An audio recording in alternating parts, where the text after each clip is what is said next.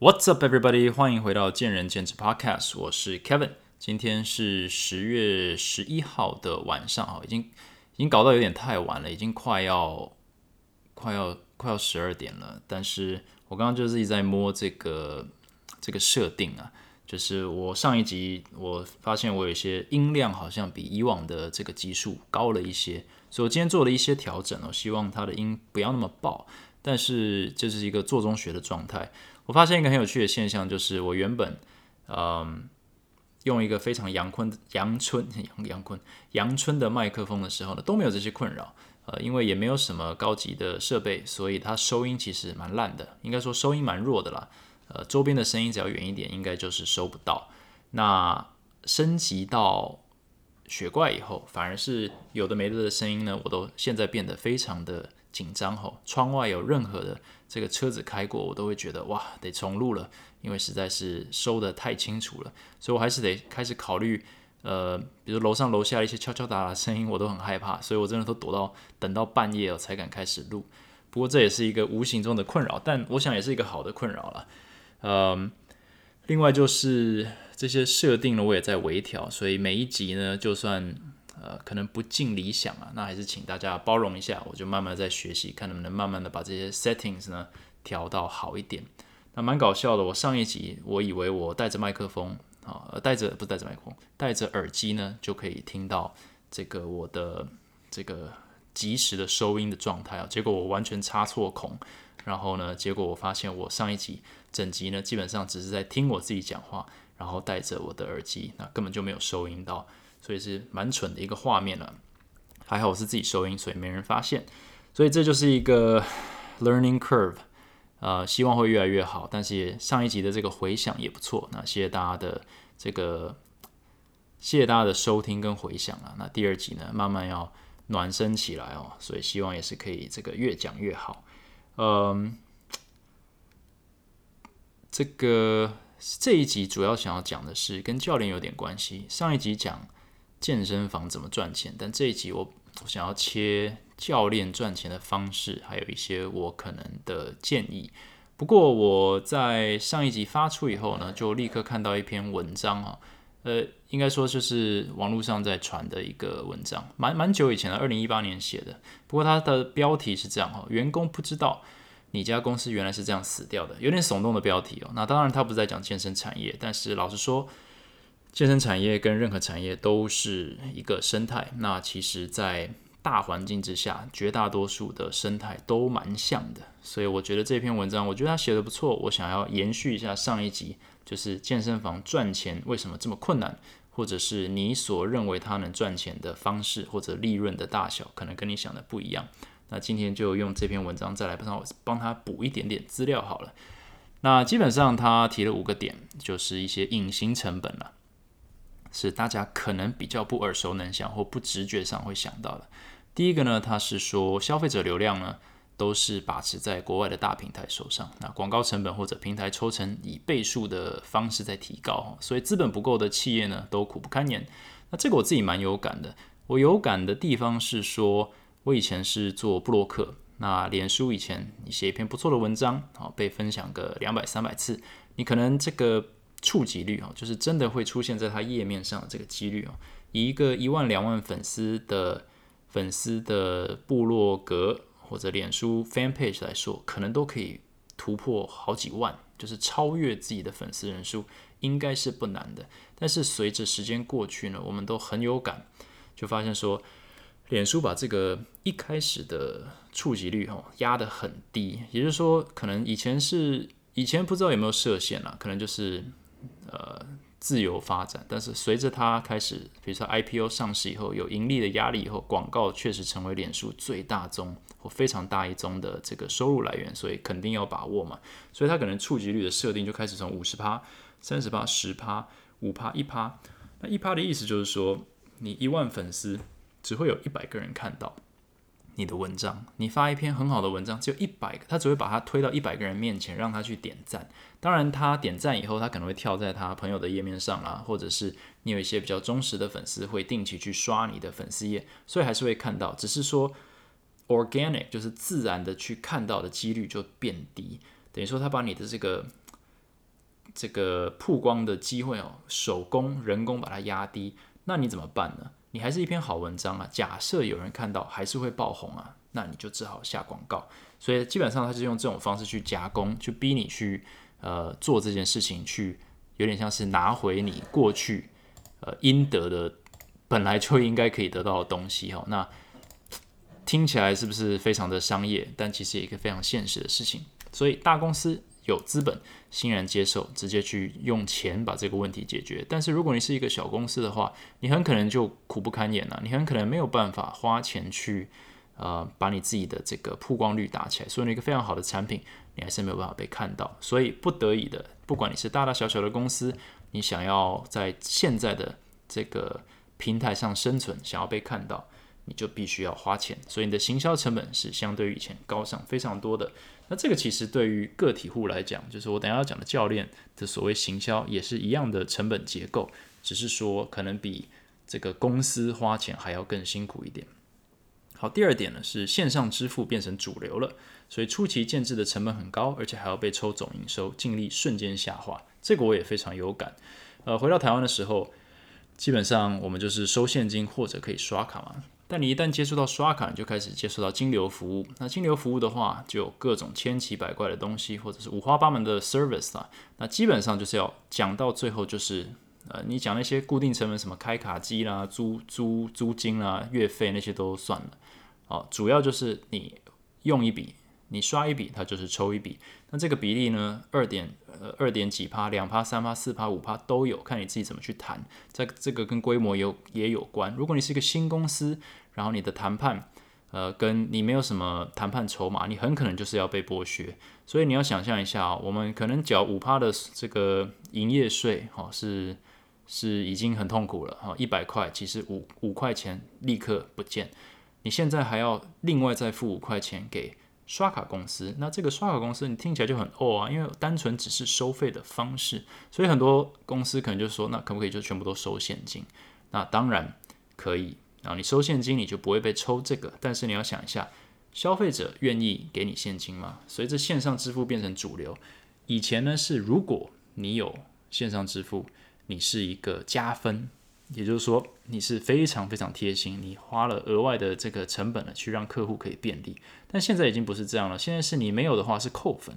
你没有的话，大家是可能不去你店里了，所以你是强迫接受这个额外的成本。也就是说，如果你收现金可以收满一百块。净拿一百块，但是你被强迫必须去弄一个行动支付，弄一个线上支付给客户，因为没有的话，客户连来都不来，所以等于说变相了就被等于说你被压着呢，要去付这个另外的五帕，所以其实也是一个很无奈的事情，但是也是一个现实面，所以成本又在出现。第三个，他写出银所税跟劳健保费用的持续调整人事成本逐年增加。这个我上一集有讲过嘛，就是人事成本是一定会增加的啦，不管是年资啊，还有这些。我从我二零一四年回台湾到现在，那时候我记得基本工资好像还不到两万，然后现在已经是二三八零零了。你仔细想一下的话，都涨了快要超过二十五 percent 了吧，是蛮可蛮叫什么，蛮蛮可观的一笔费用。而且这个其实涨的部分对于员工来说是没有什么感觉的，为什么呢？因为呃，员工当然是薪资上会被一些会先被扣抵他们应要讲的应应该要缴的这个劳健保额度嘛，但是员工缴的健保费其实只是他总健保的三成，公司还要再补六成，也就是说公司缴多少，公司就补一倍给政府。那劳保的话是。公呃员工补多少？那劳劳保公司要补应该是七成，然后员工是负担两成，等于说员工付多少，公司就要付三点五倍的金额。然后另外劳退当然是公司直接付，员工是呃不需要付这个的，除非你自己想要再额外去保。所以这些东西都看不到，所以应该有一个估算，就是一个二三八零零，就是一个底薪的。基本薪资的员工，他其实成本是接近三万块，也就是说，员工不会认为自己的薪水是三万，可是公司非常有感，就是薪水就是三万，也就是说，你的产值必须要超过你的底薪非常多，公司才应该要 hire 你。不然的话公司在赔钱的。那我觉得这就是一个认知上很大的一个差异，让很多中小企业是非常的辛苦，因为你怎么能跟员工解释这种东西呢？尤其是这个零底薪的员工，他其实不太会去理解这种呃，你要说他们只会去在乎可能权益的部分，但比较不会去了解说那背后成本的部分或公司为什么会这样考量。所以小规模一点的公司可能就被卡在这里，就是他没有办法呃养那么多员工，但是员工其实也不领情，说他们其实是花了很多的成本在养他们，所以其实基本上这有点像是。啊，这是一个现实面，就是你今天开公司的话，你必须去理解这件事情，所以你不能够太乐观，说哦，每个人成本就是这样子一点点。那其实你要直接加个呃两三成上去，去考量到你真的是可以提供员工他们应得的薪资，而且你可以扛住他呃隐藏的成本以后，你才开业。那第四点，他说是国际大财团打资本战，采取疯狂补贴行销策略，导致长期养成的市场价格与消费习惯快速的搅烂。好，那这个基本上就是。呃，杀价竞争嘛，像健身产业里面其实已经出现这个状况了，就是如果你可以杀价去把其他的人打垮的话，当然就就先先来啊！我今天降价半价，打到你全部都倒闭以后，我再把价钱涨回来，客户只剩下我这个选项，所以这是一个非常呃显而易见的一个 strategy，那当然会这样子做嘛，呃，所以基本上就是如果你资本够雄厚的话，你是可以采取这种焦土策略，反正。到最后，唯一站在战场上的会是你。那基本上，呃，这个好像是第四点，第五点，诶，好像只有四点。OK，那基本上这就是一个延伸，就是健身房产业跟刚刚上述的这些东西里面，呃，其实没有什么差别。健身房里面的挑战跟任何一个产业都差不多哦。身为老板或身为经营者都差不多，只是。呃，健身产业是一个新兴一点的产业，比较新一点，比较有活力一点，比较呃比较多未知数的一个产业。尤其是它里面的主力呢是教练，那教练他又是一个业务性质很高的这个生产者。呃，我等下再解释为什么，因为它基本上就是一个采取时薪的，就是当你这个产业大部分的这个产能是以小时在计算的时候，它又跟很多这种高科技产业啦，或者是呃，公务员啦，或者是像这种呃，夕阳产业这些比较传统产业的东西又不太一样。那总而言之，创业就是一个非常辛苦的事情。那我只是想说，我可以补充一下上一集的东西，这样。那接下来我们就进入这一集的正题哈，也就是在讲说，呃，教练想要赚钱哈。我认为目前教练想要赚钱都会 focus 在两件事情上面。那另外，我觉得有两件更重要的事情是大家可以去考量的。所以第一件事情。好，就是教练都会专注在所谓的自我经营。好了，也就是说，想要把自己的人气做起来。嗯，为什么会这样说呢？就是当你问一个教练说：“诶，你的未来发展，或者是你今天如果学生不够，好，毕竟学生就是教练的命脉。假设你今天学生不够，你该怎么办？”他们一定会开始跟你说，他要怎么样增加他的呃学生的这个。来源开源节流，我以前讲过，所以大家都会讨厌讨论开源。那为什么我们会直觉的去想到人气这个东西呢？因为人气真的非常的好用哦。讲以前的布洛克，讲现在的 IG 网红，基本上当人气累积起来以后呢，似乎呢都不是呼风唤雨，就是可以做自己想做的事情啊。很多的布洛克，包含我在内，都都创业了。呃，有一些是创健身房，有些是创服饰品牌，有些是创呃食品开餐厅，这些都有可能。所以人气这东西是非常吸引人的，而且我们身为一个社会，我们也是非常的崇拜呃人气或者是明星哦，歌星、电影明星这些都是一样的。为什么我们会被吸引过去？我们的目光会被吸引过去，而且我们甚至会被他们影响。他们代言什么东西，我们就会考虑买哦。虽然这是一个几乎没有任何逻辑的事情。但是基本上，只要是明星代言，基本上都是有点票房保证。那既然我们看到这样的一个成功模式的话，我们肯定就会用这个方式来解决钱赚不够多的问题。所以，新呃收入不够，就是课堂数不够，课堂数不够，一部分是学生不够，那我就必须让更多的学生看到我，所以我必须把我的人气做起来。所以我们会看到非常多的教练很辛苦的在呃写文章、拍影片。然后呢去比赛哦，去希望呢能够在健力场上或者是健体健美场上拿个好名次，然后呢这样子呢就可以把它写在他的 IG 的这个这个介绍上面哦，什么什么比赛第一名、冠军、金牌，然后这个三项多少？目的是为什么？目的是为了让能够让大家看到他。那我觉得这是一个非常非常辛苦，但是也非常必要的事情。但这是大家基本上会投注，等于说他整个人生的这个力，呃，整个人生的精力都在做这件事情上，想办法把自己经营起来。那第二个就是，当你有人气以后，人气代表你可以过气嘛？等于说你人气起来以后，你还必须去行销，你还必须要持续被看到。这就跟刚刚的这个广告。的这个 dilemma，这个困境跟公司是一模一样的。你今天要怎么样让你的 IG 能够更有名，哦，更多人看到，更多没有接触过你的人看到？当然可以交叉分享啊，参加一些活动，或者是。让一些公司做行销、业配这些东西去交叉拉提人气，但是讲到最后还是需要建立在行销成本之上嘛。所以，将今天你如果是一个个体户，你很可能要你的量体已经够大了，等于说你的人气已经可以给你一些收入了，你才可以去拿这些钱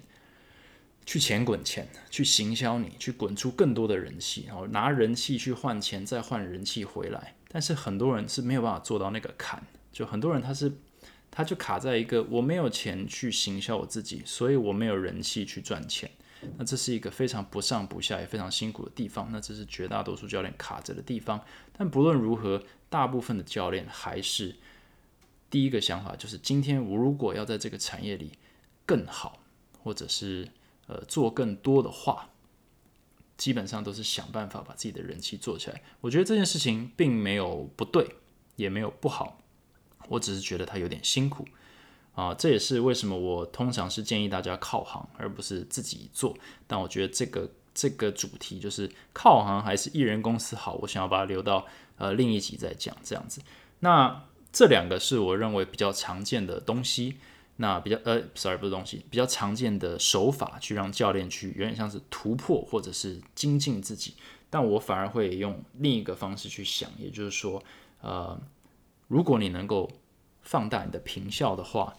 你的生活其实长期来说比较轻松。因为我是一个创业家嘛，我是一个经营者，所以我通常想的不是即刻的赚大钱，也不是即刻的舒适，而是在想说我今天做的事情，在一年后、五年后、十年后是否还能够继续做？也就是说，我现在做的事情能不能允许我？呃，第一个是能不能允许我未来过得更轻松？或者是我这件事情可不可以在未来也一样可以持续做，还是它会被环境啦，或者是被竞争啦，或者是被其他任何看不到的黑天鹅的原因所压制，或者是消灭掉？那如果是的话，我就得不断的去检视，说我现在在做的事情是不是需要改良或更好，以去避免未来会发生被消灭的事情。这样子，所以。呃，我一直致力在做的事情，就是有点在教育教练。我的团队也是在教育教练，说我们今天可能努力的方向，当然也要行销自己，也要自我经营。可是我们同时也要不断的精进一个能力，就是你能不能够在有限的时间内去创造最大的产能，因为这个才是能够保留你的体力，保留你的青春呐，去赚到一样多的钱。那放大平效这个概念其实就蛮有趣的，因为。呃，教练就是一个上几堂课就赚几堂课的钱的一个工作嘛，至少，呃，平铺直述。现在先用这个假设好了，就是你上一小时就赚一小时的钱。那你如果想要增加收入的话，有两种方式，一个是你那一小时的时薪增加。好，那这个的话能不能做到，很可能跟市场的定价，还有呃，就是市场的定价是什么？好，我们今天先不讨论那个。那第二个方式，假设你的时薪是固定的，那第二个就是你要上更多堂课，OK？所以这也是大部分教练在做的事情嘛，他就想要上更多堂课。那上更多堂更多堂课，又要有人可以来上课，所以基本上就是走人气的部分。你要能够开源，你要吸引越来越多的学生走到你的面前，愿意跟你买课，然后就把你的时段塞得满满的，这样子你就可以上更多堂课，你就可以赚更多的钱。那假设。呃，那这边还有就是还有一个方式是卖多少课就可以赚多少钱，就是上一集提到业绩制度。那我已经讲到了，就我不认为这是一个呃，不要说不正确，而是一个它不是应该要以你不应该用这个方式去衡量教练应该可以赚多少钱，因为它比较是在一个呃不公平的权益有耗某人哦学生权益有耗损的状态下所创造出来的金钱 CP 值，所以我觉得我们不应该把它当做是正常。所以，既然那不是一个选项，那就真的就只剩下多上课。那假设你可以解决你的这个学生的数量的问题，也就是说，你有源源不绝的客源，那这时候你就要思考说，你愿意上几堂课？也就是说，你愿意把自己塞得多满？好，那为什么会这样讲呢？因为，嗯，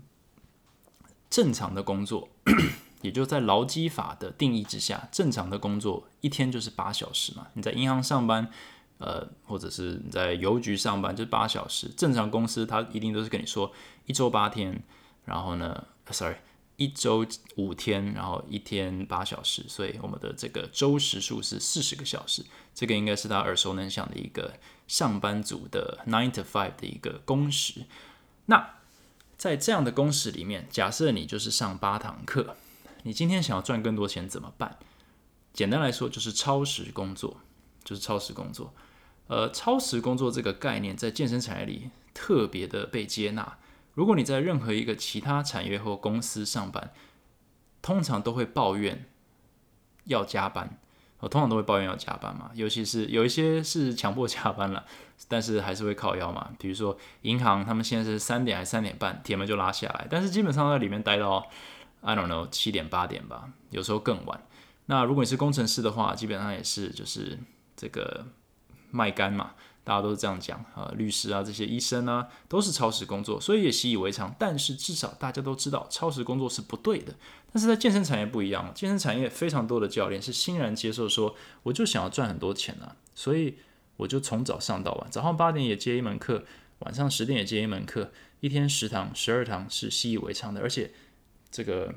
非常的 OK。那这时候就蛮有趣的，因为有点像是我们自己在放弃自己的权益。那当如果有一个公司，它今天是想要保障你的权益，也就是说，呃，我们能不能先让这个健身产业哈回归一个正常面？也就是说，这个期望值哈不要那么的扭曲，就是不要认为说我们教练的薪资本来就应该是平均十万，但是它是建立在一个大家都要拼命加班，每天上九堂、十堂课、十一堂课的前提之下。那假设一个教练一天就只能上五堂课、六堂课，或者极端一点八堂课的话，那正常的薪资应该落在哪里？那用这个角度去想的话，你这时就会开始思考说：好，我一天只能上八小时，可是我的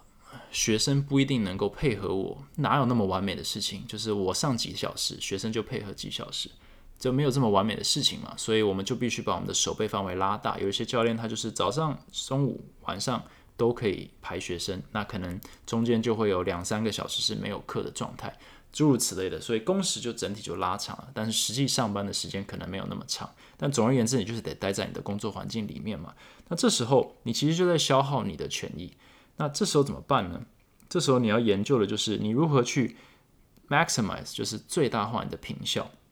你有没有能力去跟你的学生建立一个沟通、一个认知，说他们是要在你的范畴之内，你上班时间内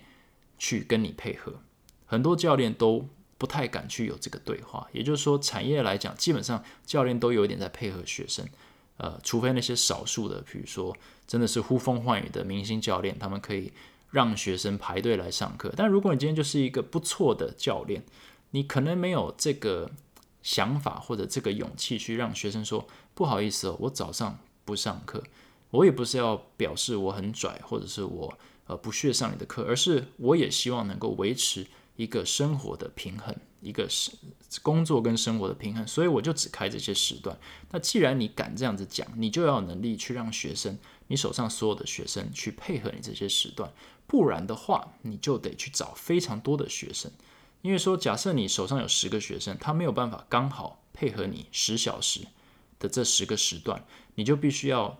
开更多的时段，或者你得花更多的行销成本跟体力去找二十个学生。这二十个学生总有十个是可以刚好配合你这十小时吧？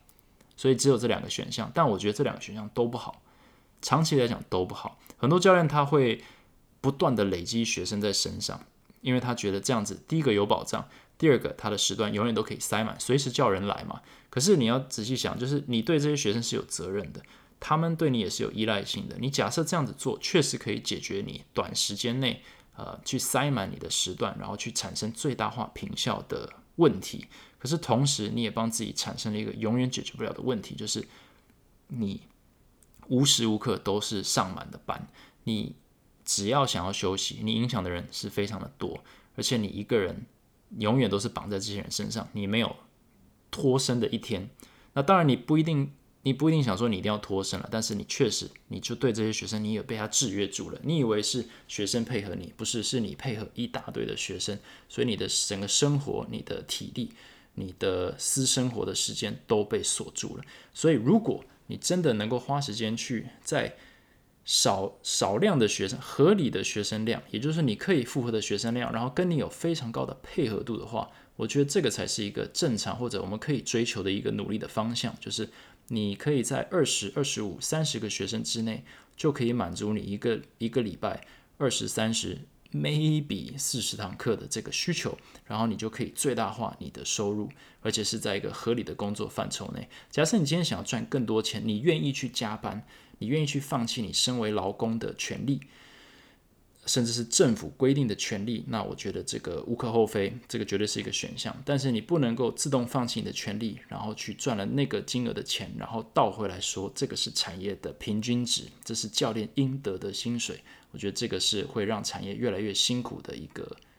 思维。啊，这也是为什么很多公司最后都开始放弃，就是保障员工。然后他他不想要跟员工争，因为员工可能一直想要追求。更高的薪水是不断的自我放弃他的这个工时上或者是呃这个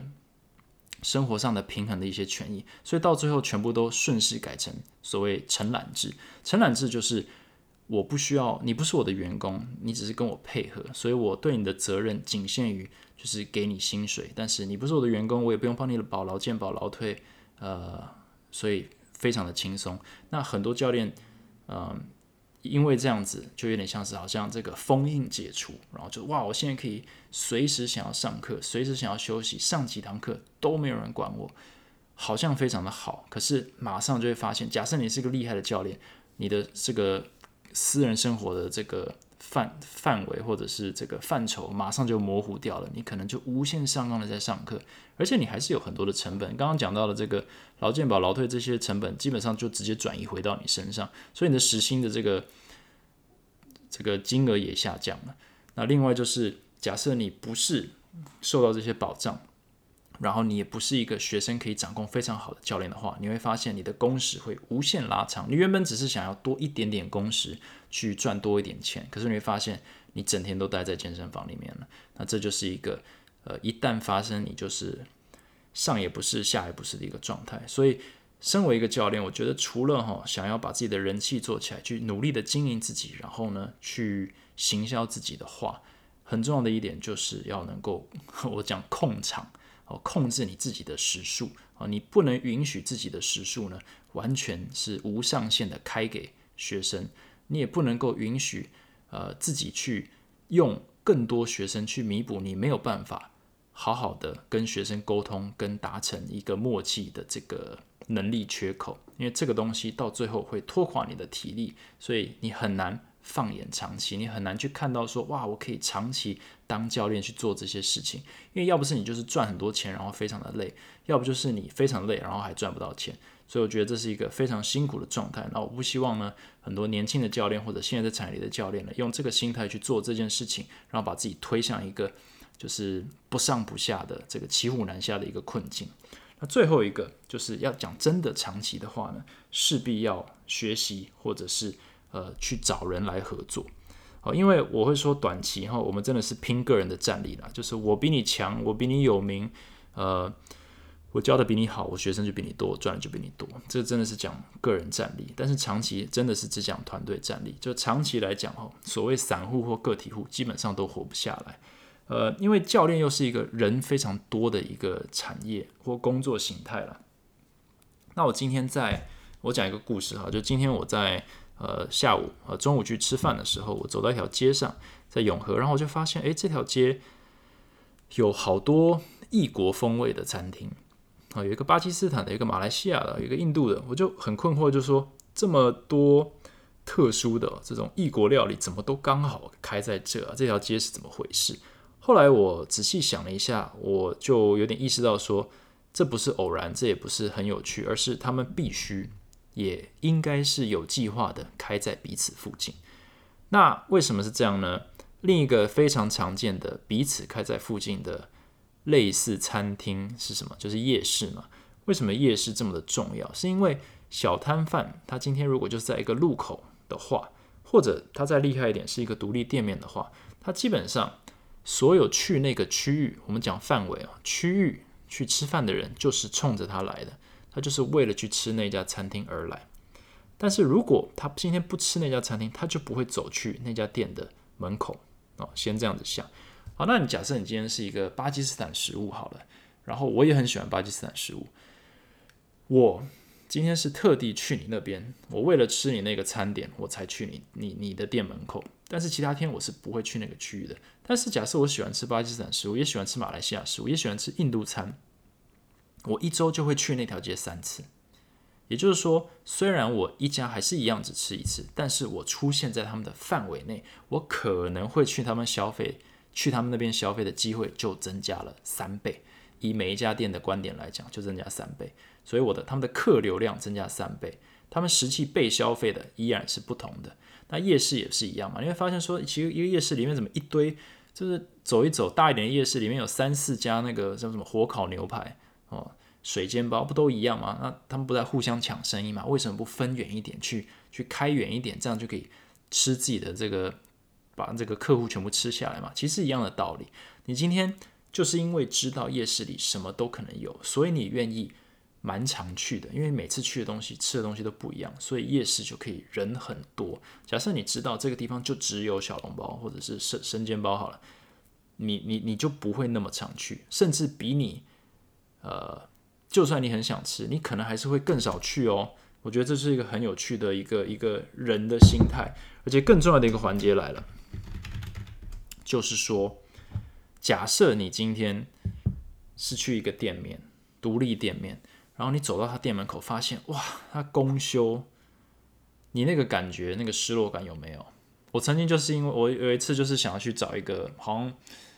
蛮厉害的披萨店吧，我好像这集都在讲食物。我就是一个非常贪吃的人，呃，就是我去一个披萨店，然后我已经期待很久了，然后我就也也觉得说啊，已经过完年了，应该已经开了吧，然后我就去，然后到了他门口，他竟然公休，他就是公休多，他就是比正常的店家多休一天哦。然后我就是那时候就是整个完全被摧毁，就是我的期待就是被摧毁了，就是我非常的失望。然后从那次以后，不是因为就是这个。不是因为这个不爽，我是真的从那次有待一年两年就没有再尝试去吃那家店了，因为我已经有点像是额外的花时间去特别去那个区域去吃他那家店，然后我竟然没吃到，那个失落感导致我以后就不会特别去想那家店了。那你要想一下，你今天是去夜市的话，你今天有一家店夜市没开，你会很失落吗？其实还好，因为旁边还有其他的选项，所以你还是会维持一定的兴趣和动机去去那个区域。去出现在那些店家面前。好，那我讲够多了，我们今天讲一下教练好了。你今天是教练，你是一个摊贩吗？啊，你是一个很厉害的独立店家吗？好，其实都不重要，因为你今天身为教练，你希望的是你能够让最大量的学生不断的出现在你的面前，可能跟你预约嘛。那当然，你是一个很厉害的独立店家，你就会有一个非常忠实的一群客户或者学生，不断的来吃你的饭，不断的来找你上课。但是，假设你今天公休或者突然公休的话，对学生的影响很可能就是跟我没有吃到那一餐披萨的影响是一样的。哦，也就是说，他们会有一点失望，他们会觉得他们的计划有点被打断，他们会觉得说，诶，你没有开，造成我的困扰。哦，那你可能觉得说，没关系，我的学生很死忠，没有什么问题。但是毕竟是人。感觉这个东西，他也许本来对你是百分之百的忠诚，结果经过一次你临时跟他取消，或者你生病了没办法帮他上课，他变成九十九趴，可能永远不影响，但是对于整体来说，就是他的满意度就开始下滑。这就有一点像说，我今天去那个餐厅，然后没吃到，然后我对他的忠诚度就下滑那么一点点。那为什么要有夜市？那夜市像什么？夜市就是一个团队，我们有很多的教练聚集在一起。那并不是说每一个人都是去，然后每一次都换一个教练，而是说每一个学生都会出现在你的面前，他在你的垂垂手可得的范围之内。我一个教练可以有二十三十个学生，但是像前进有三十个教练，我们可能有九百一千个学生。那这一千个学生都是你的资源，都是游走在你附近的学生。今天你的同事可能需要公休一下，这个学生他的满意度可以转移到你的身上，也就是说你的，然后你的学生可以转移到他的身上，也就是说你拥有休息的权利，你拥有休息的权利。然后呢，学生也拥有选择其他呃 其他摊贩或者其他餐点的权利，这就是夜市存在对于夜市摊贩最大的价值。这也是为什么有些人他选择不要独立店家，而是要聚集在摊贩那边。你可能觉得说啊，那是因为他们没有资金或什么什么才这样子做。可是其实很多时候他们才是最赚钱的，他们是最赚钱，他们聚集在一起才是最赚钱的。个体户或艺人公司才是最不赚钱的。或者最辛苦的，或者是资本要最高的，那其实对于教练来讲，大部分的人都不是有所谓的资本。好，对于教练来讲，资本很可能就是人气，很可能就是呃行销能力。那其如果你没有，但你有一个非常好的产品的话，那你可能就要找一个团队，因为团队允许让你休息，团队让你的客户群不断的出现在你面前。所以我觉得这是一个非常重要的观念，也就是说。但是团队这个东西，就是你今天愿不愿意让你的学生也考虑其他人？你今天愿不愿意让你的吃饭的客户也考虑其他摊贩？你有没有那种勇气或者那种正确的心态，说我的客户就是大家的，因此大家的也都可能是我的。我们因此这样子而合作，我们这样子而组成一个团队，允许我们永远都在这边开餐厅，我们在这边永远一起当教练。这个观念，我觉得是一个。呃，非常微妙的一个我自己的心得了，就是大部分人都会觉得说，当我合作久了，我能力强了，我就必须要单飞。可是我觉得单飞是辛苦的，而且成本是非常高的，而且后续成本基本上就进入跟我一样的创业阶段的时候是非常非常。呃，应该说非常非常辛苦，而且不是每一个人都能够胜任的，或者不是每一个人都追求的，而且大部分的时候都是跳进去以后发现逃不出来了。所以我会建议大家说，如果你今天是一个教练，你想要做得更好，哦，除了去真的去累积一些人气，这个是一个教练的责任，去学习一下怎么行销，甚至是利用你的环境去行销自己，我觉得这都非常的好。但是同时你要去思考说，既然我的时间就这么多，在不在不那个。削减我自己的时间跟生活的权益之下，我能不能够增加我的收入，或者增加我的时间和休息时间？这都是变相增加收入。如果你可以的话，你肯定就是开始往正确的方向思考了。也就是说，你正在放大你每一个小时的平效，你每一天上班的平效，你不会有太多的空档。那另外就是，当你能够做到这一点，你又能够跟别人合作的话，长期来说，你又帮自己。这个迎来了非常多的休息时间，迎来了所谓的 long longevity，就是你这个你的这个职涯发展可以非常的长久。那我觉得在健身产业里面，这些东西似乎都欠缺了一点点。那这是我希望我能够给予这个产业的一个观念。所以，如果你这个教练听到这个人觉得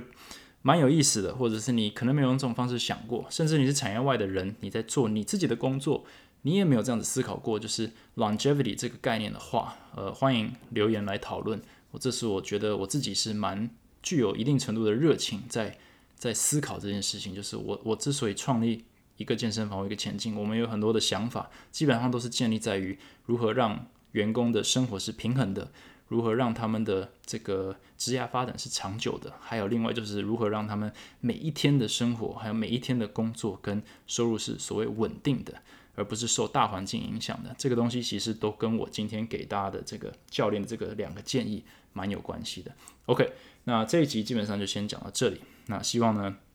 在两个连假之后呢，明天大家这个这个 Monday Blue 一定是非常的严重。所以如果你在上班的这个途中呢，有办法听到这一集呢，可以舒缓一下你这个忧郁呢。那我想我也就大功告成了。OK，那谢谢大家的收听。那如果你对这集有一些想法或者回馈的话，欢迎到 Apple Podcast 去留个言，按个五颗星，或者是直接到 IG Talks with Kevin，直接 DM 或留言给我就可以咯。好，那谢谢大家收听，我们下一期再见，thanks for listening 拜拜。